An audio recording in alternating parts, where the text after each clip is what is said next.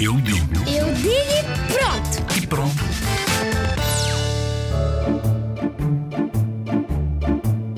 Civismo é tratar bem das pessoas, ter respeito, ter boa educação, não, não poluir o planeta e tratar bem de as- das coisas de outras pessoas e não só, também das nossas, respeitar todas as pessoas e essas coisas boas e não poluir, porque senão o planeta fica um horror. Há pessoas que vomitam quando vêm cocós no chão, como eu. Por isso, todas as pessoas deviam ter civismo. Perceberam, adultos e crianças? Porque não são só os adultos, também são as crianças.